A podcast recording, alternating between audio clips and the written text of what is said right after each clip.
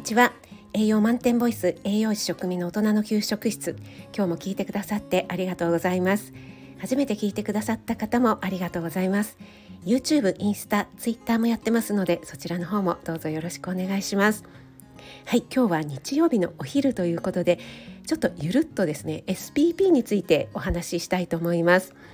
えー、先日11日金曜日に SPP の詳細明細というのがメールで初めて届きました、えー、私は先月ですね2月22日に SPP に承認をいただきましたので初めての詳細メールということになります。このスタイフ運営さんによりますと収益化対象となる再生時間のカウントは承認付きより集計が開始されますということで例えば1月15日に承認された場合は1月1日分から再生時間が集計対象となります。ということです。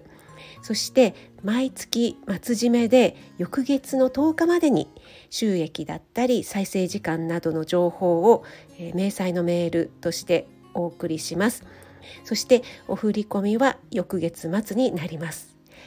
そして、えー、累計の収益が5000円に満たない場合は振り込みは翌月以降に持ち越されますということで書かれていました。はい、今回初めて明細をいただいたんですけども私の場合は2月22日に、えー、承認いただいたのでほぼ2月の末頃ですよね。で、えー、2月の1日からカウントされるということなのでちょっとラッキーだったのかなと思ったりしています。そして何より再生分数というのが分かるのがいいなと思いました。自分のねアナリティクスを見ても再生回数というのは分かっても分数まではね分からないですからね。私の2月の再生分数というのが1万5983分となっておりましてこれを時間に換算すると約266.4時間ですね。2月は28日まで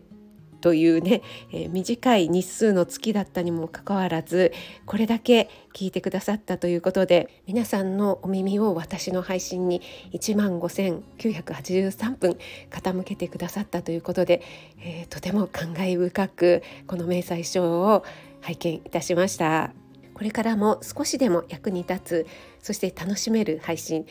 何より自分が楽しいと思って配信していけたらなと思っていますので今後ともどうぞよろしくお願いします。それでは引き続き素敵な一日をお過ごしください。栄養満点ボイス食味でした。